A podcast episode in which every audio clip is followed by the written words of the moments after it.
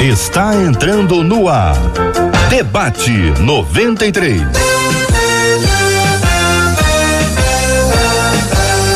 Realização 93 FM. Um oferecimento Pleno News. Notícias de verdade. Apresentação J.R. Vargas. Alô, meu irmão. Alô, minha irmã. Aqui fala J.R. Vargas. Estamos de volta.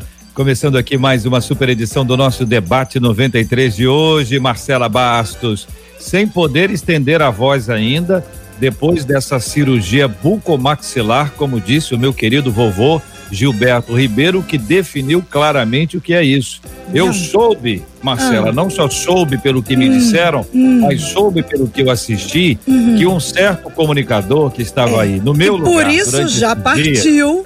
Né? Partiu, já saiu correndo partiu, daqui. É. Ficou aí falando aí de troca de dentadura é, e de não sei exato. o quê. E eu observei que cada vez que ele falava isso, você ria. Eu? Que isso? Você que ria. intriga e da os debatedores que estavam aí também estão, numa, ah, estão na minha listinha. Tá todo mundo listado, né? Lista de oração. Lista Acho de oração. Bom. Essa, essa Mas lista eu tô é aqui.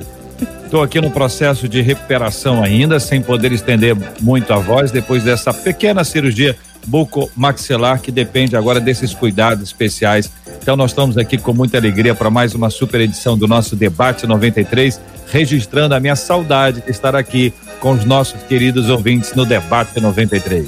Bem-vindo de volta então, JR. Seja com um tomzinho mais baixo no alô meu irmão, alô minha irmã, mas recebe o nosso carinho, toda a nossa gratidão a Deus pelo seu retorno. Que bom que você está de volta, como já dizem aqui os nossos ouvintes, pelo YouTube, pelo Facebook, aqui pelo WhatsApp, que é o 21 96803 8319, 96803 8319, por onde os nossos ouvintes também vão participar durante o programa de hoje. E o nosso querido comunicador Cid Gonçalves, daqui um pouquinho ele volta para ele não me deixar mal sozinha. E aí quem vai falar é ele, não serei eu, entendeu? Vamos aos nossos debatedores, então. As telas irão se abrir porque os nossos debatedores estão chegando para mais uma semana de bênção e hoje para mais um programa que nós vamos ouvir de Deus. A gente recebe hoje o pastor Silfarney, a nossa menina da tela, pastora Priscila Rocha e o pastor João Emílio, todos muito queridos, muito amados e preparados para mais um Super Debate 93. Para você que quer conhecer o pastor Silfarne, a pastora Priscila Rocha e o pastor João Emílio, você pode assistir com imagens agora o debate 93 na nossa página do Facebook da 93 FM, também no nosso canal do YouTube da 93 FM e no nosso site rádio93.com.br. Estamos transmitindo com imagens agora, cada um de um ponto, mas todos nós interligados e conectados aqui para estar com você. Você fala com a gente pelo nosso WhatsApp, é o 968038319, 968038319. Bom dia para quem está nos ouvindo pelo rádio em 93,3, para todo mundo que está no aplicativo app da 93 e também nas plataformas streaming, seja Deezer, seja Spotify. Muito, muito, muito obrigado por assistir por ouvir, por participar, por interagir com a gente no debate 93 de hoje. Marcela, vamos conhecer o nosso tema de hoje. Eu quero ouvir muita opinião dos nossos debatedores sobre esse assunto. Acho que tem muita gente com dúvidas sobre esse tema. Com certeza. Olha, uma das nossas ouvintes nos escreveu contando: olha, gente, eu aprendi que se eu me arrepender dos meus pecados, Deus me perdoa e lança no mar do esquecimento. Mas a minha dúvida, diz a ouvinte, é a seguinte: e se eu cometer o mesmo pecado novamente? Como é que Deus age com aquele que vive caindo no mesmo erro? Isso é iniquidade? Qual é a diferença entre pecado e iniquidade? Por que, que, é mais difícil se livrar de determinados pecados do que de outros? É a pergunta da nossa Não, Vamos começar ouvinte. por onde, Marcela? Define aí. Qual é a primeira pergunta que vai ser para o pastor João Emílio? Mas qual é a primeira? Ele tá rindo. Vamos lá, se eu cometer o mesmo tem pecado. Tem por alguém, não tem? tem. Uai.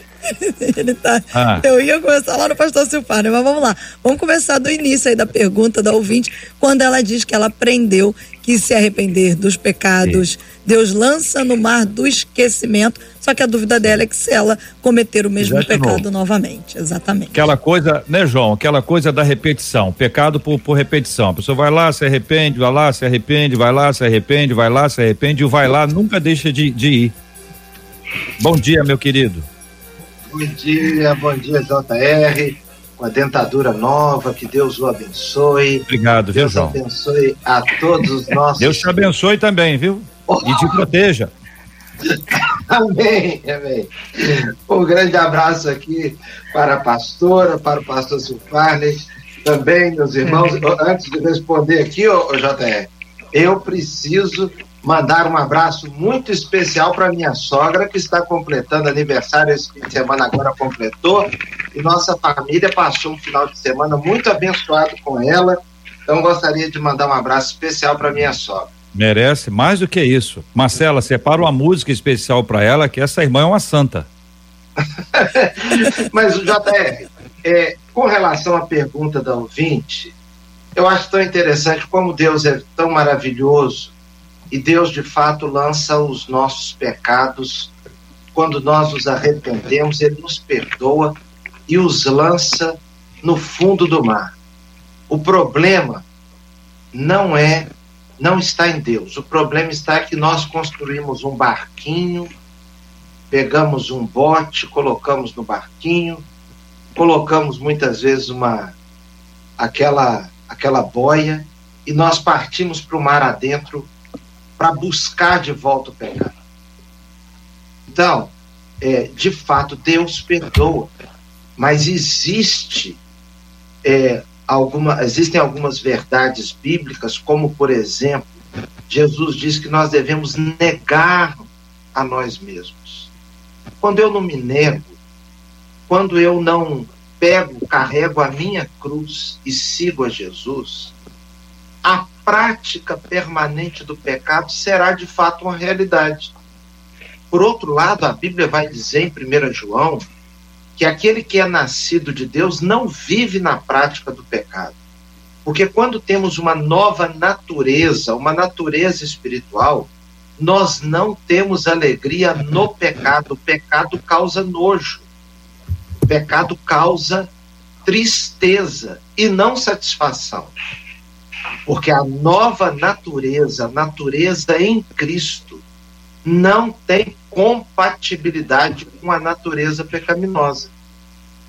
Nós caímos sim, nós erramos sim, mas sentimos tristeza e nos arrependemos. A Bíblia diz que se confessarmos os nossos pecados, Ele é fiel e justo para nos perdoar e purificar então, na verdade, quando uma pessoa é verdadeiramente convertida, peca, e ela uhum. se arrepende, o Senhor a purifica. É uma ação renovadora. Agora, se não há arrependimento verdadeiro, então é, não há a purificação e há sim uma permanência no pecado. Muito bem. Pastora Priscila Rocha, eu quero ouvir a sua opinião para poder entender essa dinâmica do vai e do volta. Né? A gente já observou que Deus perdoa, é a palavra do Senhor que nos assegura. Ah, isso pressupõe também mudança, que é uma coisa fundamental, mas pode ser que alguém esteja lidando com uma questão que poderia, a gente poderia chamar de um ponto fraco, e que a pessoa vai lá e repete isso várias vezes isso significa o quê? Que ela, na verdade, ela não se arrependeu. Significa que é uma luta muito grande, ela não está conseguindo vencer esta luta. Qual é a sua opinião sobre esse assunto, pastora? Bom dia, bem-vinda à nossa menina da tela de hoje. Bom dia, bom dia, JR, Marcela, pastor Sil, pastor João Emílio, sempre bom estar com vocês. É, essa, esse assunto do pecado, eu percebo, JR, que é um assunto muito recorrente, né? Acho que todas as vezes que que eu participei do debate, é, a gente sempre fala sobre o pecado, sempre tem algum assunto que remete ao pecado. Então, isso é algo que é recorrente na vida dos cristãos, é recorrente na, na dúvida, né? E eu entendo que a nossa luta, ela não é contra a carne e contra o sangue, a Bíblia vai dizer isso. Eu acredito que o grande, o grande fator que dificulta, né, um grande dificultador na vida do cristão é querer lutar contra o pecado com as suas próprias armas, com as suas próprias forças. E eu acredito que a palavra diz que Cristo já levou sobre si todas as nossas transgressões, todas as nossas iniquidades. Então, todas as vezes que nós temos uma luta frequente contra o pecado, nós precisamos vencê-la em Cristo. Não é possível vencer essa luta na, no, na força do nosso braço. Então, somente mergulhando na palavra, mergulhando em Jesus, é que a gente vai de fato conseguir vencer essa luta que é constante. Né? Senão a gente acaba caindo num abismo, chamando outro abismo, e esse vai e volta no pecado, que por nós mesmos, sozinhos, nenhum de nós nunca vai conseguir. Então, eu acredito que a grande dificuldade de todos os cristãos em vencer o pecado é a maneira e as armas que nós usamos para lutar contra eles, contra ele. Pastor Silfarne, querido, bom dia. Seja igualmente bem-vindo ao debate 93 de hoje. Queremos ouvir a sua fala sobre esse assunto, irmão. Bom dia, meu amigo JR. Bom dia, querida Marcela, pastor João Emílio, pastora Priscila. Bom dia a todos os ouvintes da ouvintes agora e telespectadores também, pode falar assim, que todo mundo assiste pelo pelo vídeo, né? Enfim, quem está assistindo o nosso debate ou quem irá assistir depois, outra hora do dia que não seja de dia, né?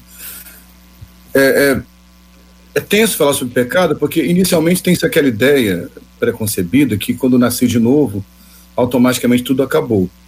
Então, eu não pretendo não ser muito extenso, não, mas eu queria só seguir uma linha de raciocínio para nós pensarmos.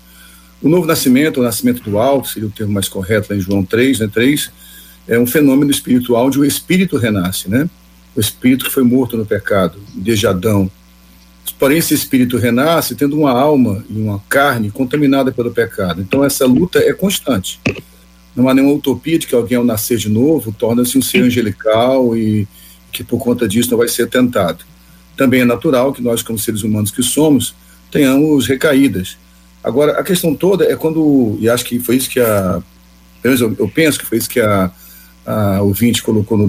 A ouvinte, o ouvinte, não lembro agora, colocou no, no, no pedido do debate, é quando isso é recorrente demais, quando o mesmo pecado se repete várias vezes. Primeiro, deve gerar uma preocupação. Uh, eu, eu, na carta de João, na primeira carta de João, capítulo 3, ele é bem duro quanto a isso. Ele fala aquele que vive na prática do pecado, não conhece a Deus. João chega a chamar até de filho do diabo, quer dizer, é bem pesado isso, né? É, mas como definir o que é uma prática de pecado, que são erros que de tempos em tempos acontecem? Então, queria primeiramente dizer para os irmãos que estão nos ouvindo que o novo nascimento não nos torna super-homens nós teremos falhas, agora o pecado não nos domina mais. Né? A condenação foi levada. A primeira coisa que tem que ficar claro para nós é que todo pecado já foi perdoado. Na verdade, o cordeiro foi sacrificado antes da fundação do mundo. Então, antes de haver pecado, já havia oferta do perdão. E que o arrependimento nos conecta com esse perdão que já foi liberado. Agora, nós vamos lutar contra as marcas do pecado, por várias razões por fragilidades é, espirituais, por falta de cuidado e também até mesmo por questões emocionais, questões familiares, questões é, ambientais, muita coisa está em torno disso. Então, a minha preocupação é que você não pense pelo fato de ter caído algumas vezes em pecados que foram até repetidos, te torna um anátema, alguém amaldiçoado por Deus ou abandonado por Deus. Aponta a tua humanidade, a tua falibilidade. Em contrapartida, são paradoxos, a Bíblia é cheia de paradoxos, eu não posso me conformar com a vida de constante prática de pecado, que isso pode sinalizar eu não ter sido de fato alcançado pela graça. Então, é uma questão complexa. Eu sei que eu não facilitei muito com a resposta, que não dá para ter respostas simples para perguntas complexas. O importante é que você cuide da sua vida em Deus, você tem amigos com quem você possa buscar apoio, esteja em baixa cobertura espiritual e não se conforme com o pecado como se fosse uma coisa comum.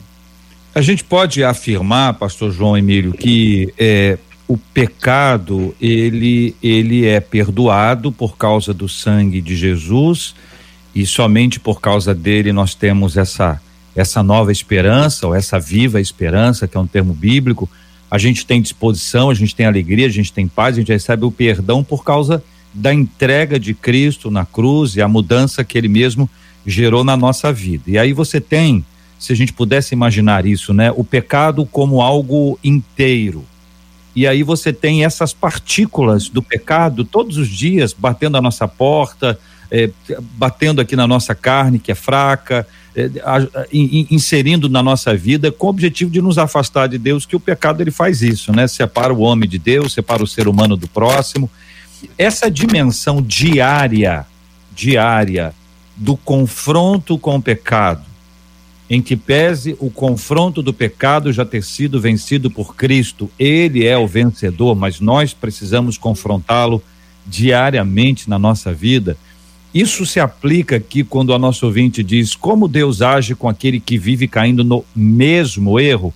E aqui tem esses dois aspectos, né, João? Primeiro é erro. O segundo é o mesmo erro. Como é que você lida com isso, reverendo João Emílio? JE, é, sendo assim bem honesto, nós, durante toda a vida, vamos lidar com as fraquezas da nossa carne nossa natureza humana. O pastor acabou de falar algo aí muito importante. Existe, existe um conjunto de situações ambientais, psicológicas, é, situações familiares e etc. Agora, nós não podemos nos esquecer de que a doutrina bíblica indica que nós devemos mortificar a carne. Não é o fato do pecado ser uma constante, bater as nossas portas todos os dias, e nós precisamos entender isso. E uma coisa também é ser tentado, JR. Nós somos tentados per permanentemente. Ceder à tentação é que é pecado. Agora, a tentação faz parte do viver. Jesus em tudo foi tentado. E quando eu, na minha vida, e cada um de nós, vai desenvolvendo um relacionamento com Deus, até quando eu caio, eu conheço mais a Deus. Porque quando eu caio, eu volto para Ele mesmo, que realiza em mim uma obra e que me torna mais apegado a Ele ainda, e mais grato, e menos, é, é, e sentindo menos deleite no pecado. Porque a graça de Deus, quando chega a nós, ela nos conquista e nós gostamos mais ainda, amamos mais a Deus pelo favor dele sobre nós. Então, esse é um aspecto. A graça de Deus está em nós, ela nos faz vencer todos os dias. Paulo disse: aquilo que eu quero fazer eu não faço, o que eu não quero eu faço. Então, nós vivemos, de fato, uma realidade de luta permanente. Entretanto, nós não podemos nos conformar de dizer assim: eu sou fofoqueiro desde que era criança, é, desenvolvi um pouco mais o, minha, o meu pecado de fofoqueiro na adolescência, ele cresceu na juventude, na minha fase adulta eu estou vivendo um, um, um ministério é, é, é, de fofoca extraordinário e morrerei fofoqueiro. Isso não pode existir na nossa vida porque nós precisamos revelar novidade de vida. Então, durante toda a minha vida, eu posso lutar. Se eu tenho uma tendência a ser linguarudo, o dom de língua grande, se eu tenho esse problema, durante a minha vida toda eu vou lutar mas eu vou lutando e vencendo. Eu não posso imaginar, por exemplo, que uma pessoa que tenha uma fraqueza na sua sexualidade, todos nós somos tentados nessa área, ela vai sempre poder dizer que é porque ela tem uma fraqueza. Ah, não, eu tenho uma tendência A ou B. As nossas tendências são para o mal. Nós temos tendência a agredirmos verbalmente, nós precisamos nos conter, nós temos tendências a agredirmos fisicamente, nós precisamos nos conter. Na sexualidade, nós temos tendências que não são boas, nós precisamos nos conter. Na no, no nosso próprio apetite alimentar, o que nós comemos, nós precisamos nos conter. Então, o controle dos impulsos da carne. Agora, nós vivemos num mundo em que o ser humano está sendo doutrinado que ele deve fazer tudo que ele quer. Se nós fizermos tudo que quisermos, nós destruiremos as nossas vidas. Pastora Priscila Rocha, sua opinião sobre esse assunto, pastora? JR, uma coisa que, pegando o gancho do pastor Sil e, e continuando a fala do pastor João, é uma coisa que a gente precisa diferenciar é que eu entendo que nós já pecamos perdoados, né? Quando nós pecamos, o perdão de Deus já está sobre as nossas vidas. O arrependimento ele nos reposiciona. Então é necessário se arrepender e, de fato mudar de vida. Eu comecei a minha fala dizendo que a nossa luta não é contra a carne, contra o sangue, e realmente não é no, na força do nosso braço, mas é com o nosso esforço, o nosso esforço natural, essa, essa luta natural que nós temos de vencer as, a nós mesmos. Né? A gente não está lutando contra algo natural, a gente está lutando contra o nosso próprio interior, porque o pecado ele está ele tá fincado na gente, né? A gente vem dessa natureza de pecado, nós vivemos nessa natureza pecaminosa.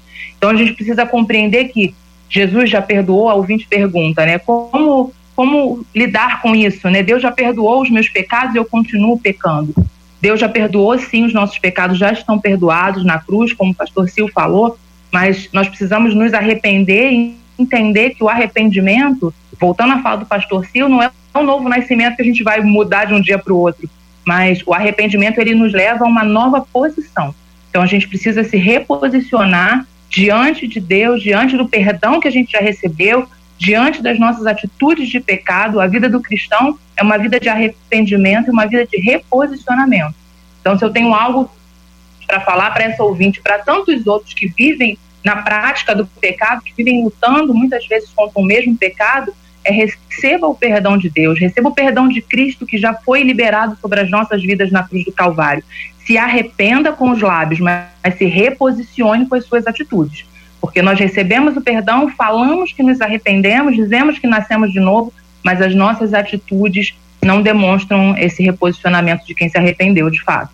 Pastor Silfarne, em algumas ocasiões, há pessoas que a, atribuem a importância da libertação espiritual, e aqui, no, no, sentido bem amplo dessa fala, a alguma coisa que a pessoa está presa. É como se ela estivesse, a vida dela está ali, mas ela está presa. Aquela área da vida dela, essa, eu tô, tô só é, repetindo a, o que se diz, né? O que se fala sobre esse assunto para ouvir a sua opinião.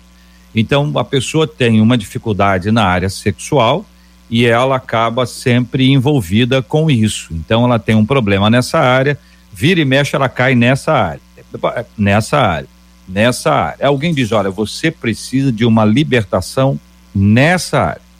A pergunta que eu faço ao senhor é: é, é o caminho é esse? É, é sobre esse assunto mesmo? Nós estamos falando de uma libertação de uma área específica. Estou men mencionando essa por ser muito comum, é o que a gente mais escuta aqui na, na rádio, quando a pessoa fala de alguma coisa na qual ela está presa. Se abrisse agora o WhatsApp e os ouvintes pudessem encaminhar para o nosso WhatsApp agora, por exemplo, olha, você tem algum pecado ou alguma área na sua vida na qual você está é, é, é, tá sempre aí envolvido, entendeu? Ou contra a qual você está sempre lutando. Eu queria ver, até vou, vou pedir para os ouvintes, mas é só pelo WhatsApp, gente. Não mande isso pelo Face nem pelo YouTube, tá bom? O combinado aqui é claro, né? E você sabe que nada combinado é caro. Eu não quero que você se exponha, não quero a vida de, ninguém exposta o WhatsApp só a Marcela lê. Então você encaminha agora para o WhatsApp e diz assim, qual é a área da sua vida com a qual você tem mais dificuldade? E aí a gente vai perceber um pouquinho dessa dinâmica. Às vezes é, é relacionamento familiar, é conjugal, é um problema sexual, é uma questão emocional. E alguns dizem: olha, isso aí não tem jeito, hein? Isso aí não tem que ter um, um processo, uma campanha, uma libertação, alguma coisa assim, porque o negócio é bravo. Jesus chegou a dizer numa ocasião só, né? Que essa essa coisa aí só sai com jejum e oração. E aí, pastor Silfarne? Jota, obrigado pela colocação. É, eu, eu penso que não dá para ignorar todas as possibilidades, entendeu? Eu venho de uma origem muito pentecostal, mas um pentecostal tradicional, digamos assim, fui assembleano né, na minha infância, né? Formado do Seminário Teológico, o antigo IBP, né? E, mas também logo depois me tornei metodista e, e hoje sou pastor na comunidade. Então eu acho que eu sou um pouco uma síntese do cristão brasileiro, que é um pouco essa salada, na verdade, né? vim de origem católica, me converti muito novo, desde os 11 anos de idade. Dia 2 agora completo bem vivido 54 anos de vida, então meus 43 anos estão caminhando na igreja, vendo essas mudanças que a igreja passou. Eu já fui anteriormente, Jota, muito mais radical nessa perspectiva. Não, se eu fui salvo, fui salvo, estou liberto, estou liberto, esse negócio de libertação. O tempo, posso estar equivocado, vou ser bem sincero no meu ponto de vista, o tempo de ministério pastoral, são 26 anos pastoreando, mas cuidando de gente há mais de 30 anos, desde meus 16 anos sou líder de alguma coisa na igreja, e há, há 15 anos entendendo um pouco mais a perspectiva da terapia familiar sistêmica, e há seis anos atendendo em consultório como psicólogo clínico, estou vendo que as coisas são mais complexas do que parece. Então há pessoas que têm áreas da vida que são mais presas mesmo, por várias razões, como o pastor João Emílio lembrou, questões sociais, questões familiares. Eu creio na perspectiva sistêmica, nós somos seres sistêmicos, nós somos envolvidos com a nossa história familiar, não dá para ignorar isso. Não estou falando de maldição hereditária, aquela forma rasteira que foi muito explorado por um tempo, que é lógico que toda maldição foi levada na cruz, irmãos, amém? Agora, Satanás é o adversário. Ele, ele, Satanás é crente, ele crê na Bíblia. Só que ele é rebelde. Ele vai tentar nos convencer do contrário. A, a, a luta na mente, quando a pastora Priscila falou do arrependimento, seu novo posicionamento, eu creio nisso, é, é principalmente um novo posicionamento mental. Quando a Bíblia fala, por exemplo, de obras da carne na carta de Gálatas, na verdade, Paulo está falando de pensamentos carnais. Então, há uma disposição mental carnal nos leva ao pecado, tem a ver com a nossa história familiar, com a nossa herança. Então, acredito, Jota, que o que a gente chama de libertação em áreas específicas tem a ver com buscar entender melhor essas áreas da minha vida. Eu quero fechar minha fala com mais um ponto aqui dentro dessa perspectiva de buscar ajuda em áreas específicas. Tiago diz lá, todos conhecem a passagem de Tiago 5,16, né, Tiago? É, confessem os vossos pecados uns aos outros para que sejam curados. Então, olha que coisa interessante. O pecado foi perdoado antes da fundação do mundo, antes de haver o pecado já havia o perdão. O sangue de Jesus derramado na cruz do Calvário foi, digamos assim, a, a materialização daquilo que espiritualmente foi liberado antes da fundação do mundo, o Cordeiro Imolado. Nós entendemos que o arrependimento, na minha perspectiva, pode ser que alguns de vocês discordem, o arrependimento não gera o perdão, o perdão foi liberado antes, o arrependimento me conecta com o perdão, me dando uma nova disposição mental de mudança de vida, porém, tudo isso acontece no mundo natural, onde tem uma psique afetada por várias histórias, não dá para apagar a memória de alguém. Não dá para pagar o que eu vivi na infância. Inclusive, hoje se fala cientificamente do que a gente chama de memória transgeracional, de memória celular. Isso não é papo espírita, não é verdade. Isso é científico. É passar a memória de geração para outra. Então, não posso ignorar isso aí. O que eu preciso entender, se há uma área que eu entendo que é um ponto fraco, que eu diga eu preciso de libertação naquela área, talvez, meu amado irmão, minha amada irmã, que você está precisando de ajuda em uma área específica da sua vida. Pode ser, precisa ser um psicólogo, não. Pode ser com seu pastor, alguém maduro que te acompanhe, que não pode tentar, tentar tratar isso sozinho. E o que Satanás quer fazer com a gente é botar tudo escondido. Trevas é o lugar que ele sabe trabalhar. Luz é o lugar de Deus. Então, quando eu lanço luz sobre alguma coisa, eu mais facilmente enfrento. O que a gente chama, eu respeito, que a gente chama assim de libertação área específica, não quero entrar nessa questão aqui não. Eu não penso assim, mas eu entendo que há áreas que têm que ser trabalhadas mais a miúde, com mais detalhe, com mais apoio, porque talvez, não estou afirmando, talvez sozinho você não consiga. Marcela, Olha, gente, a respeito da pergunta que o JR fez, já apareceu por aqui e, e, sai na frente a questão da área sexual, mas também apareceu ira, também apareceu fofoca. E dentro da questão da área sexual, é, se a gente for dividir, aparece muito a questão da pornografia. Mas eu queria trazer para vocês é, duas mensagens que nós recebemos de pessoas que estão nos assistindo agora, tá? São homens e mulheres na mesma linha. Um dos nossos ouvintes disse assim: Eu tenho muita dificuldade com a minha área sexual. Inclusive, ele coloca assim: Esse debate é de Deus, porque hoje pela manhã eu estava chorando e pedindo perdão a Deus pela milésima vez. Ele usa essa expressão. E uma outra ouvinte, um pouquinho antes, já até perdi aqui porque são tantos os WhatsApps, logo que a gente começou, ela disse assim: o pastor Silfarne falou agora na fala dele que é muito complicado você esquecer, né? Você não vai esquecer. E ela diz: o meu grande problema é que eu já pedi perdão várias vezes, só que eu luto contra o pecado e essa acusação é constante, apesar de pedir perdão. Ela diz assim: agora o que eu luto é com a acusação e eu estou em depressão por causa dessa acusação e ela encerra pedindo socorro a vocês, debatedores. Jota, eu posso entrar aqui, desculpa cortar, por, por favor, com Pedro delicado, eu detesto ser indelicado, mas só porque é, eu tive um discipulado ontem com meus pastores, estávamos orando acerca disso, né? Cara, e hoje, vivendo no consultório, eu estou aqui com, tô emocionado realmente, porque eu tenho visto muita gente sofrer nessa área. E é muito fácil apontar o dedo e acusar. Na minha adolescência, e a maioria dos adolescentes, em algum momento, a maioria deles, né, teve acesso a algum tipo de pornografia. Mas no nosso tempo era muito difícil ter acesso à pornografia. Esse molecado tem isso aqui na mão, smartphone. Tem tudo aqui. Você facilmente acessa a pornografia. E o problema da pornografia, hoje há estudos, tanto na USP de São Paulo, quanto em Oxford, como também lá em, em no CCI, uma das universidades dos Estados Unidos, que estão entendendo que a dependência das redes sociais, da pornografia, está mais pesado que a dependência da, da, cocaína, por exemplo. Porque a área do cérebro que é ativada de prazer, um, uma droga como a cocaína, por exemplo, que é um estimulante fortíssimo, ou como álcool, como tabaco, é a mesma área ativada pela pornografia. Porém, tem uma questão mais séria. Nós somos seres visuais.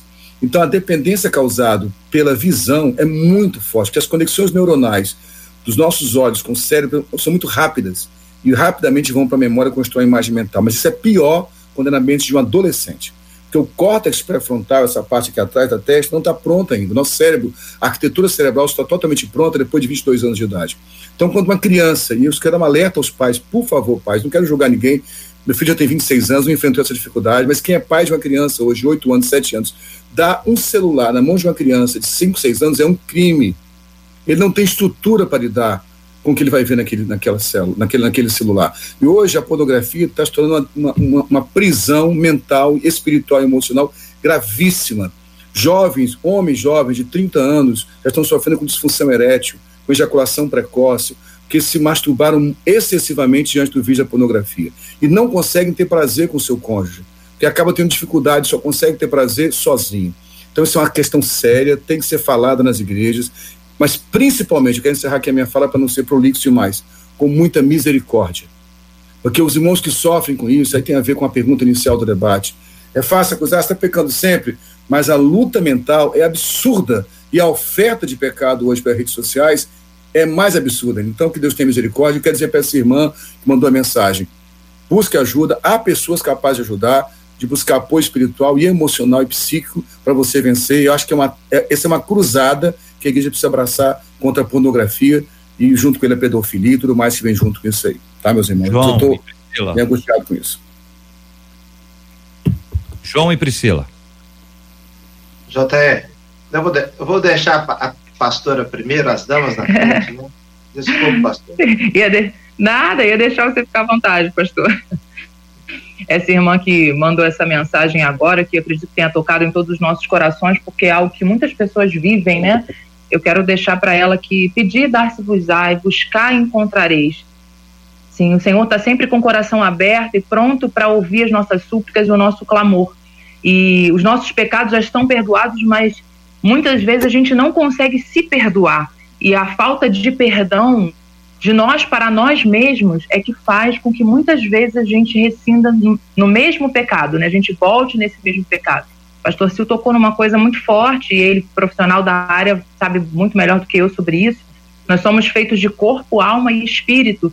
E a Bíblia vai dizer que o espírito está pronto, mas a carne ainda é fraca. Então nós precisamos cuidar de todas as áreas da nossa vida. E um grande, um grande fator que eu entendo como um, um, um erro, uma fraqueza de nós como cristãos, até de compreender isso, é que nós nós precisamos cuidar de todas as áreas das nossas vidas. E muitos pecados, o nosso espírito está pronto para vencê-lo, mas a nossa alma ainda não está. Né? Nós estamos com a alma muitas vezes fragilizada, o nosso corpo com tendências pecaminosas muito fortes, muitas vezes a questão do vício, que é algo clínico, a gente sabe disso, e quantos outros, como o pastor falou a respeito da pornografia, da mente.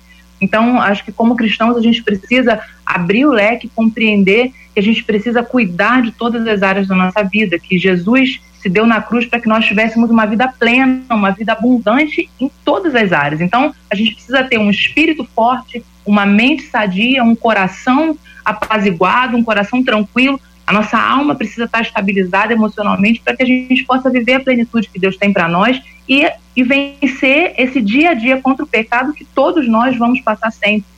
Então, essa irmã que mandou esse áudio, esse essa mensagem agora e muitos outros, como o pastor Sil falou, que busque ajuda, busque ajuda emocional, busque ajuda espiritual e busque ajuda clínica se for preciso. Eu acho que esse conjunto é esse conjunto que Deus tem para nós, essa plenitude, para que todas as áreas da nossa vida caminhem sadias. JR, eu queria destacar duas coisas. Uma coisa é o seguinte: é, o pecado nunca abençoa, pecado nunca ajuda. O pecado é o nosso pior problema. Qual o nosso grande problema? É o pecado. Qual o maior problema da humanidade? É o pecado. Do pecado surge tudo que é ruim. Então, o fruto dele é sempre um fruto de morte. Às vezes, quando a gente diz assim sobre arrepender-se, mortificar a carne, negar-se a si mesmo, dá-se a impressão de que, coitadinhos de nós, estamos ficando sem alguma coisa tão preciosa. E então vem Jesus e nos coloca numa vida tão limitada. Mas não é assim. O fruto de justiça é benéfico. O fruto do pecado é sempre ruim. Então, essa é a primeira coisa. A outra questão é a seguinte: é que nós, por conta das nossas fraquezas, às vezes nós mesmos armamos uma cama de gato para nós. Nós mesmos armamos uma situação na qual nós nos envolvemos muito facilmente. Então, por exemplo, o lance da pornografia. Eu tenho ficado também, JR, como o pastor Sil falou, impressionado como a pornografia ganhou uma dimensão extraordinária, brutal, de impacto violentíssimo, não apenas nas vidas dos adolescentes, mas em, em homens de meia idade. É, porque o acesso é muito fácil e nossa mente é muito atraída por aquilo que é visto o nosso cérebro registra aquelas imagens e de repente a pessoa começa a ficar 10, 15, 20 minutos, 30, 40, uma hora, duas horas. Então atiça o cérebro de uma maneira e parece que é legal. Eu não sabia, pastora e pastor Silvio, eu, não, eu nunca eh, não, não tinha noção da grandeza da realidade hoje de sexo virtual. Quando eu ouvi isso a primeira vez, há uns anos atrás, eu fui estava sendo chamado a uma casa uma, de uma pessoa que estava tendo um surto. E eu cheguei lá e perguntei o que, que está acontecendo. A pessoa disse: é problema com sexo virtual. Eu fiquei parado tentando entender o que era sexo virtual. Eu me perguntando, mas como é que sexo virtual? Que, como é que o que é isso? Depois eu fui compreender isso se torna um vício e há pessoas que passam o dia inteiro, a noite, a madrugada toda, se envenenando com isso como se isso fosse algo bom. Isso é algo ruim, mas só que a nossa fraqueza gosta do que é ruim. Se você tem uma mente regenerada, o Espírito Santo fala ao seu coração, você precisa ir cortando isso, cortando seriamente, porque todo pecado é gerador de morte, não apenas no campo da sexualidade. Uma pessoa que tem amor ao dinheiro, por exemplo, ela vai morrendo. Isso vai destruindo áreas de sua vida que são muito relevantes.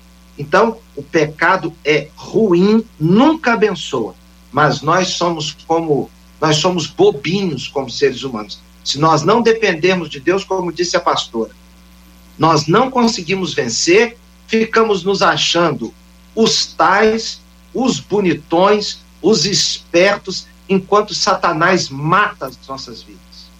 Eu quero dizer para os nossos ouvintes, Marcela Bastos, pastor Silfarne, pastora Priscila Rocha, pastor João Emílio, que nós estamos aqui no Facebook, no YouTube. Quero encorajá-los a não compartilharem questões extremamente pessoais numa rede social aberta. Compartilhe pelo WhatsApp. No WhatsApp que aí está na tela 968038319, só a Marcela tem acesso e ela traz o assunto e nós vamos tratar o assunto.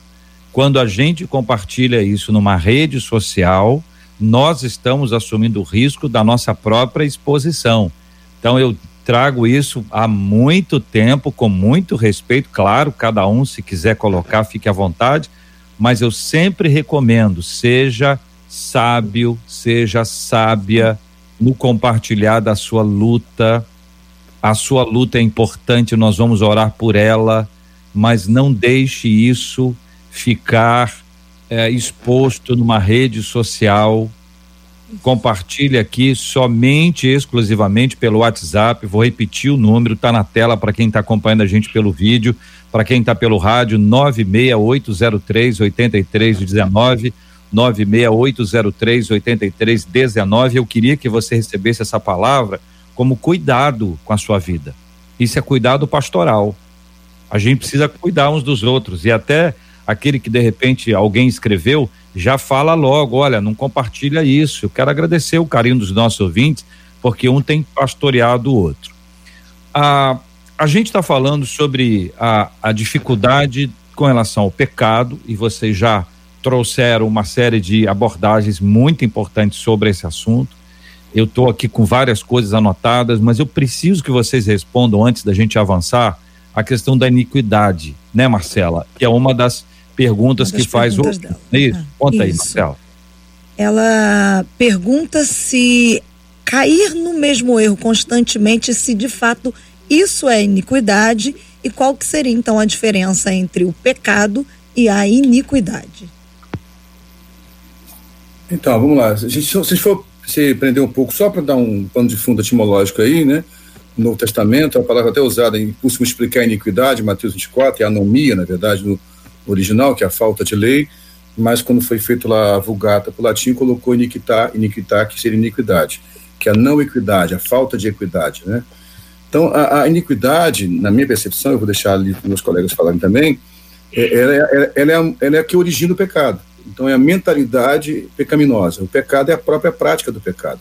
Então, a iniquidade é mais perigosa, sim, porque ela vai transpassando, inclusive a Bíblia diz lá em Êxodo 20, que o Senhor visita, né, na linguagem veterotestamentária, problema do mal e do pecado, que o Senhor visita a iniquidade do pai, do filho até a terceira e quarta geração. Hoje se sabe, por exemplo, cientificamente, que a doença emocional leva três a quatro gerações mesmo dentro do sistema familiar. Quando surge um esquizofrênico, por exemplo, há uma grande possibilidade de ter três gerações adoecidas, com segredos, por exemplo.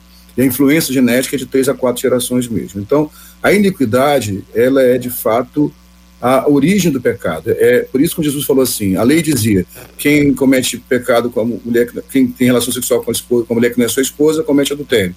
Eu digo a vocês: no seu coração, você desejar, você já pecou com ela. Quem está tratando? Está tratando de fato da causa de tudo.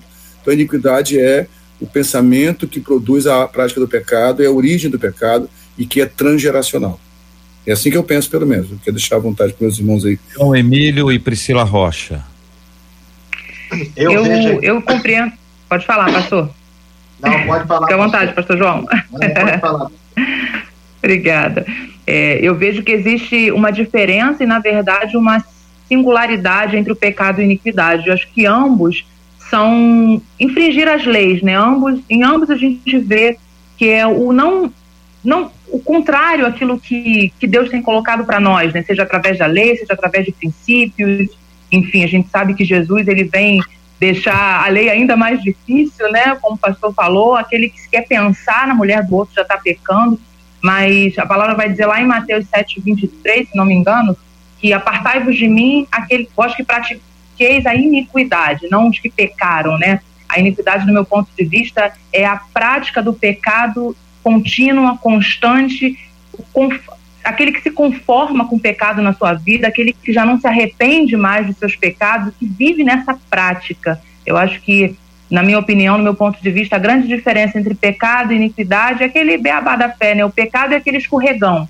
Você saiu da linha, você pecou, errou, tropeçou, e a iniquidade não. O iníquo, ele vive na prática do pecado, ele já não já não deseja mais se arrepender, ou já não, não se arrepende mais de maneira genuína, e ele vai convivendo com aquele pecado naturalmente, repetindo ele por, em diversas áreas e diversas vezes na sua vida. Então, a esses, a palavra vai dizer que o Senhor vai mandar se apartar dele. Então, a iniquidade, como o pastor Sil falou, já é um, um nível muito mais alto, né? E muitos vivem na iniquidade porque simplesmente se conformam com os pecados nas suas vidas e já não desejam nem mais se arrepender. Esse Bom, é o meu ponto de eu, vista. Eu acredito que o pecado é algo pontual. O pecado pontual. É, o pecado é um ato que você pratica ou um pensamento, uma fala, um sentimento que é contrário à vontade de Deus. A iniquidade, no meu modo de entender, tem, é como se fosse ela estivesse lá na fonte. Ela é uma cultura familiar pessoal, algo que você passou a ser conduzido, a sua mente é conduzida de modo perverso, iníquo, que é o contrário do, do modo justo e santo.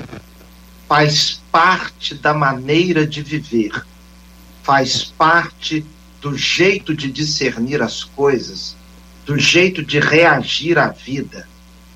É algo mais profundo, aliado, e isso aí, para mim, iniquidade tem muito a ver também com uma, uma forma de discernir e agir sem que a consciência consiga diferenciar bem o certo e errado.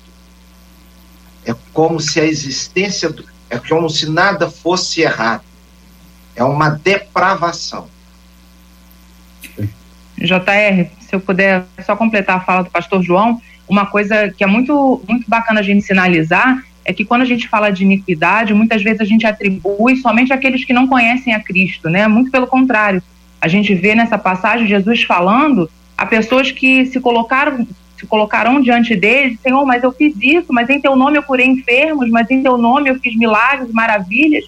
E a palavra diz que Jesus vai dizer: Apartai-vos de mim, vós que pratiqueis a iniquidade. Então a gente percebe que a iniquidade ela é presente na vida dos cristãos, na vida daqueles que muitas vezes estão ativos na igreja, ativos na obra, se achando produtivos e são considerados por Jesus como iníquos, porque já não tem mais a consciência do pecado, já não percebe mais. Muitas vezes a gente, como cristãos, estamos mergulhados em iniquidade, a gente já não percebe mais que estamos vivendo na prática do pecado nas nossas vidas.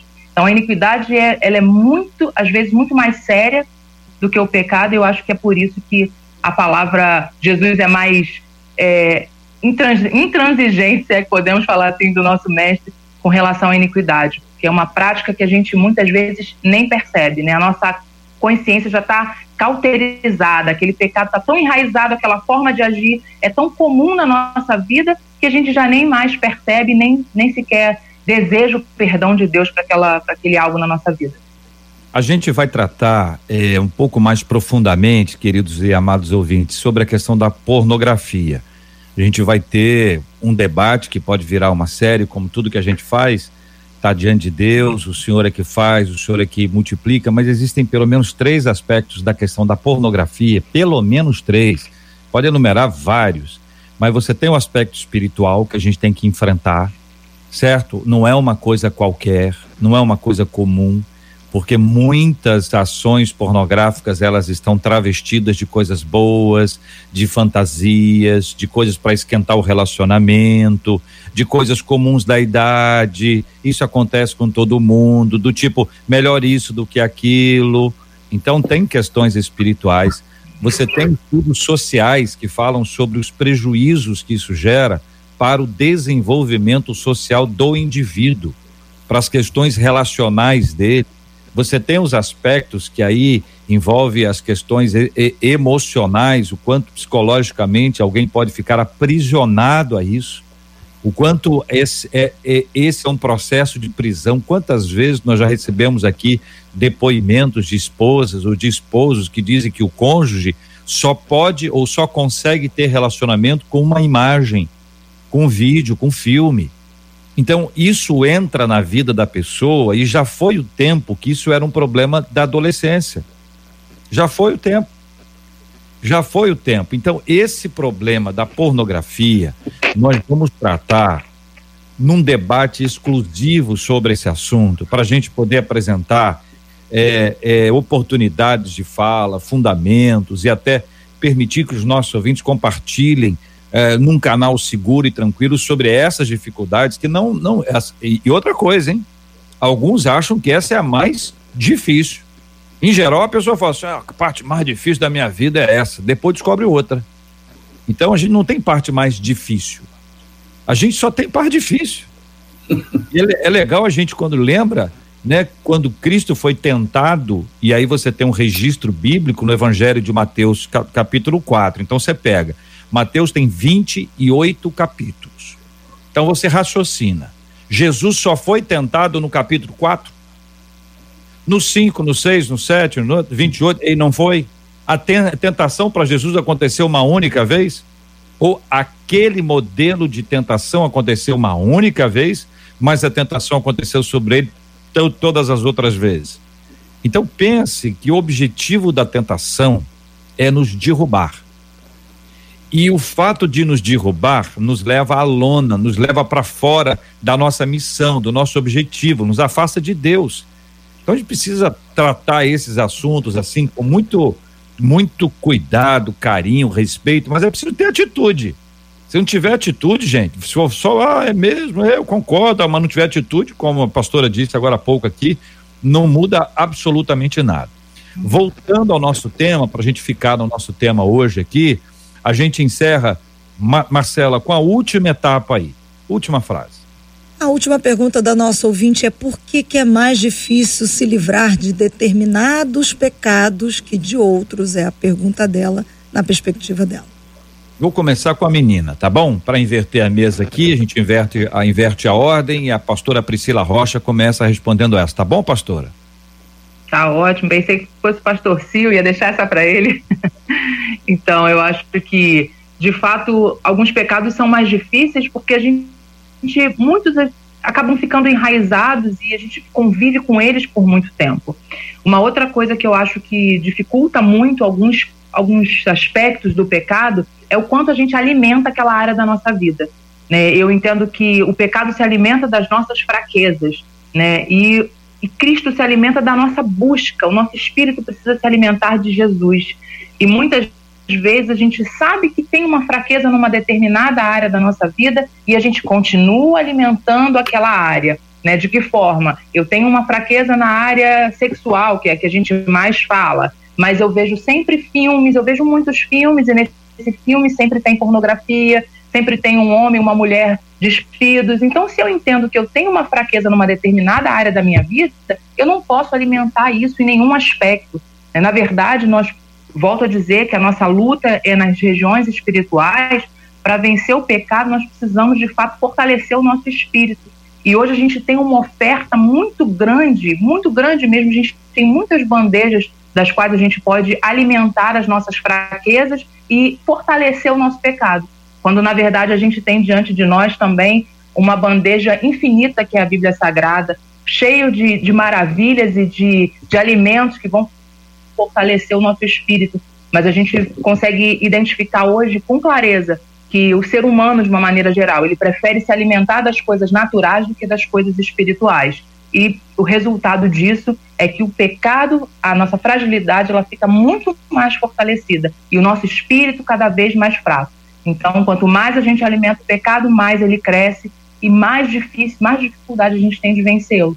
Então, acho que se a gente identifica uma, uma fraqueza numa área, a gente precisa deixá-la com fome e alimentar cada vez mais o nosso espírito para vencer aquela, esse pecado, essa situação. Meninos. Então, a gente, é, acho que a pastora precisa definiu bem. Eu quero apenas, sem entrar em muitos detalhes, só deixar uma palavra final para quem luta em, com algumas áreas específicas da sua vida. É, não desista de lutar, não se imagine é, é, inútil para Deus. Deus conhece nossa fragilidade. Talvez nós nunca sejamos aquilo que queríamos ser. O que importa para Deus é o processo do cuidado dele na sua vida e você nunca parar de lutar e finalmente não lute sozinho. Como o JR explicou muito bem, até quando for tratar de pornografia um dia, há lugares e lugares para se expor, não é a rede social, né, para qualquer pessoa, mas se aproxime de pessoas maduras, idôneas e santas em Deus, se aconselhe com quem se aconselha com Deus para você vencer sua fraqueza. João. Muito bem. Só lembrando que a gente vai lutar a vida toda com certas coisas. O apóstolo Pedro provavelmente lutou com aquele temperamento impulsivo dele enquanto viveu.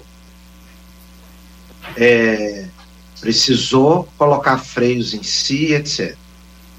Agora, existe vitória. Lá na história de Moisés, Moisés mata um homem quando ele era jovem. Passados os anos, a Bíblia dá testemunho que Moisés era o homem mais manso da terra.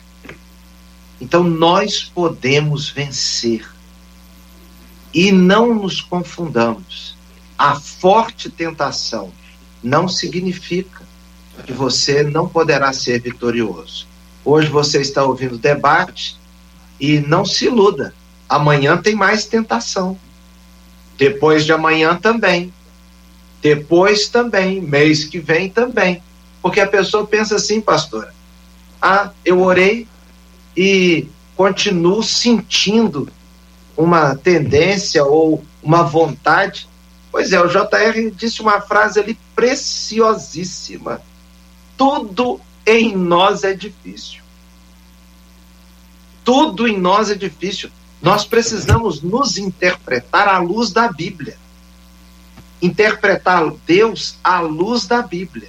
E quando eu interpreto à luz da Bíblia, eu percebo que o quão fraco eu sou e o quanto eu dependo da obra bendita, maravilhosa, diária de Deus e, e o processo de santificação. O pastor é, disse no início, o pastor Sil disse no início, né? Quando nós nos convertemos, a gente não resolve tudo de uma vez. Agora, é porque a conversão é seguida agora da santificação. Nós buscamos ao Senhor e prossigamos em conhecê-lo, porque Deus tem uma vitória na sua vida, seja em que área for. Amém. Amém. Recentemente, Amém. a gente tomou conhecimento de um estudante que tinha uma naja, uma cobra naja em casa. Vocês viram isso? Até que ele foi mordido, aconteceu uma série de coisas, enfim, descobriram um monte de coisa. Existem certas coisas com as quais a gente não brinca a gente não brinca. Porque ela, ela é muito perigosa. Ela é muito perigosa. A pessoa que gosta de brin brincar com uma cobra, ele está sabendo que a qualquer instante ele poderá ser picado. E em alguns casos ele poderá ser morto. Ou seja, pode não ter uma segunda chance, pode não ter uma outra oportunidade. Ainda que ele seja picado e sobreviva, tem consequência. Tem que tomar medicação, tem internação, pode ter algumas dificuldades resultantes disso. Então, o pecado, ele nunca é o agora. Parece agora. Essa é uma das estratégias diabólicas mais curiosas. Ele engana a gente. Ele diz para a gente que é só agora. Então parece que é só agora. É só agora. Só que o pecado ele gera consequências. É como um eco. Você grita em algum lugar e a voz continua ecoando, ecoando, ecoando, ecoando. É assim. Ele tem consequências. Ele gera um impacto na, na nossa vida. E aí, onde é que acontece essa batalha que é muito importante? Essa batalha acontece na nossa mente, no coração, ela acontece pela fé. Então a gente tem que entender o seguinte: as possibilidades de queda são as mais variadas. A única possibilidade de permanência é se nós estivermos abraçadinhos com Cristo. Então você imagina que você precisa de um apoio para ficar em pé. Você precisa de um apoio para ficar em pé. O único apoio para você ficar em pé que existe é é Jesus, certo? E aqui eu estou falando de Jesus, do nosso Deus, estou falando do Espírito Santo, estou falando da, da, da trindade extraordinária, é o poder de Deus. A única possibilidade de nós permanecermos de pé é o poder de Deus. Se depender de nós, haverá queda. Se depender de nós, haverá queda, porque nós não temos em nós forças para resistir. Então a gente toma duas atitudes são muito importantes. Nós nos sujeitamos a Deus e nós resistimos ao diabo. A sujeição a Deus, ela abre essa porta, ela nos ensina o que é ser submisso, que é abrir mão da nossa vontade, do nosso querer e é lutar contra a nossa carne. Porque quando a gente se submete a Deus, a gente está dizendo não à nossa própria carne, porque quem está no controle é o Senhor. E aí a gente tem força para resistir. Não brinca com isso. Não fica achando que na hora H você vai é, resistir, porque você já resistiu no, no passado. Sabe aquela história? Não, eu já consegui resistir no passado, vou resistir agora. Pode ser que a sua energia tenha sido minada. Pode ser que a sua força tenha sido fragilizada. E agora, infelizmente, se acontecer de novo, pode ser que você caia. Por isso, abra os seus olhos, busque a bênção de Deus e não brinque com isso. Isso é algo muito sério, para cada um ter um impacto, para cada um ter um efeito. E é lindo ver a vida do, do outro. A gente diz, ah, fulano passou por isso, mas olha lá, tá de pé, tá bem. Só o fulano sabe o custo que foi para ele chegar onde ele está hoje. A tristeza e o arrependimento do coração dele por ter passado pelo que ele fez. E não é apenas uma dor emocional, física ou espiritual. É o fato de se deparar com a realidade de que ele desagradou a Deus. E aí, gente, esse é o grande ponto da profunda espiritualidade. Quando chega nesse nível, é sinal de que houve uma, um amadurecimento espiritual, porque não se trata de fazer alguma coisa que me faça mal e eu não quero sofrer. É alguma coisa que vai desagradar a Deus. Porque se desagradar o Senhor, é esse é o ponto da maturidade espiritual. Muito obrigado, queridos debatedores, participantes aqui do nosso debate 93 de hoje, os nossos ouvintes incríveis que participaram, que deram as suas opiniões. Deixa eu dizer uma palavra aqui, Marcela, mais uma vez, que o nosso ouvinte pode perguntar qualquer assunto pelo Face, pelo YouTube, pelo nosso WhatsApp. Nós recomendamos que as questões pessoais, particulares, sobre a sua vida ou sobre a vida de alguém, aí sim isso seja compartilhado exclusivamente pelo WhatsApp quando é opinião. Se você quiser apresentar um tema para o debate, para nós discutirmos aqui, a gente tem um canal exclusivo para apresentar os nossos temas. A Marcela vai dizer qual é esse tema e, esse e-mail também vai agradecer a presença dos debatedores de hoje. O nosso e-mail para você mandar, querendo que a gente trate aqui de um tema, é o debate arroba rádio 93, o 93 numeral, ponto com ponto br, debate arroba rádio 93 Muito obrigada, pastor Silfarne, por estar com a gente em mais um debate. Obrigado, Marcela. Deus abençoe a todos aí. Pastora Priscila, obrigada, muito obrigada. Obrigada a vocês pela oportunidade. Quero deixar um beijo grande rapidinho para minha família, que eles reclamam que eu nunca deixo. Meus filhos, meu esposo minha igreja Belém Church, meus pastores Léo e Márcia. Muito obrigada pelo, pelo apoio e pelo privilégio de estar aqui com vocês mais uma vez. Antes que eu sofra retaliações, um abraço à minha sogra, tá me ouvindo aqui em casa, minha sogra. Sogra ouvindo, dá um abraço para ela, querido. Dá um abraço para meu irmão Sueli. Mulher, mulher de, Deus. de Deus. Mulher de Deus também. Santa Deus. Pastor João, muito obrigada. Muito obrigado, Mar... obrigado, Marcela. Um beijo a todos os nossos. É... É... Um abraço a todos os nossos debatedores aí. JR, de quem, por quem eu nutro. E agora, JR, muito, sem, sem nenhuma brincadeira. Por quem eu nutro muita admiração e gosto muito de vê-lo aqui pelas vitórias que Deus tem dado à sua vida. É, também a minha sogra, que já foi citada no início, que aniversariou esse fim de semana, quero renovar o abraço. Então, e também a toda a primeira Igreja Batista de Irajá e a minha lindíssima, maravilhosíssima incomparabilíssima esposa Cristiane. Maravilha. Vários dos, seus, nossos ouvintes são suas ovelhas, Pastor João. Mandar abraço aqui, inclusive uma querida irmã, que agora eu não consigo aqui achar. O, o nome dela é amiga da sua sogra, especialmente, e faz aniversário no mesmo dia que ela. Eu tá na lista aqui de várias pessoas, eu não consegui me lembrar, então para essa querida ouvinte, meu abraço também Parabéns, que Deus abençoe grandemente em nome de Jesus. Obrigado pelas palavras, carinho do pastor João, da pastora Priscila, do pastor Silfarne, dos nossos ouvintes, é. trazendo várias palavras aqui de encorajamento, melhoras. Estamos indo aqui devagarzinho. Daqui a pouquinho a gente vai estar super bem com a graça do nosso Deus e Pai. Marcela Bastos, sempre Amém. brilhante. Muito obrigado, Marcela. JR, um abraço para os nossos ouvintes. Eu encerro aqui alguns dos nossos, vários, mas várias mensagens pelo WhatsApp, tanto pelo Face quanto pelo YouTube, agradecendo. E pelo WhatsApp eu vou destacar uma aqui, uma das nossas ouvintes dizendo que debate maravilhoso. Eu vivi no pecado, já sendo cristã e tendo um cargo na igreja. Depois de muito tempo, enquanto eu ainda repetia esse pecado durante várias vezes, eu pedi ao Senhor para que ele me libertasse.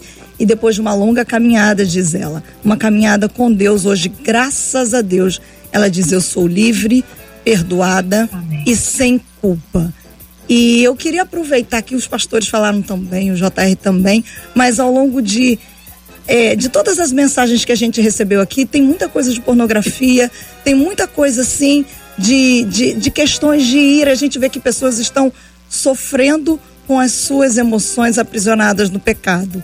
E eu queria só deixar uma palavra que hoje pela manhã, enquanto eu me arrumava, o Senhor ministrava o meu coração. Como é bom, querido ouvinte, a gente viver a alegria de viver a eterna presença do Senhor. Tem muita gente se apegando, eu estou preso no pecado, eu não consigo viver a plenitude de vida, mas a maior alegria, como bem disse aqui os pastores e o JR, é a gente viver inteiramente para o Senhor e saber que nós nos alegramos nele, que nós o fazemos sorrir. Hoje, eu, enquanto eu me arrumava, eu estava ouvindo uma canção baseada no Salmo 126 que diz assim: Há uma nova canção em meus lábios, é uma que eu ainda estou aprendendo a cantar. É que o Senhor restaurou a minha sorte e eu ainda estou como alguém que sonha. Estou sonhando os sonhos de Deus. É que às vezes a gente acha que Deus tem que dar aquele sonho, aquela coisa maravilhosa que você aguarda, que você espera. No entanto, encontre prazer. A maior alegria e o maior deleite é a gente encontrar prazer no Senhor dia após dia. Eu acho que quando a gente encontra isso, querido, o pecado vai perdendo a graça, o pecado vai perdendo o gosto, a gente vai sendo confrontado, a gente vai sendo enfrentado, mas no Senhor e pelo Senhor a gente vence, porque não há melhor deleite do que a gente saber que a gente sai com lágrimas e volta com júbilo, alegrando ao Senhor o nosso coração. Deus te abençoe. Amém. Amém. Glória a Deus, Marcela, pela sua vida e sua palavra. Vamos orar juntos, Pastor João.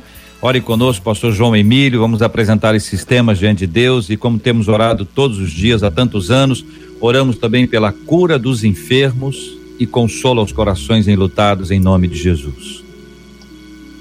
Senhor, nosso Deus, Senhor que é grande, maravilhoso, amoroso, um Deus incomparável. O Senhor olhe no, para nós e dê a cada um de nós aqui cada um dos ouvintes aquilo que cada um necessita. Senhor, abençoa aquele, aquela que está enferma, aquele que está enfermo, esperando um milagre do Senhor. Pedimos também, Senhor, pelos enlutados, as famílias enlutadas, que o Senhor estenda o teu braço de misericórdia, de restauração e de consolo. Senhor, e livra-nos de toda malignidade. Livra-nos, Senhor Deus, de uma vida distante do Senhor. E nós pedimos um restante de dia, uma tarde muito abençoada. Senhor, de modo especial, abençoa a vida do JR.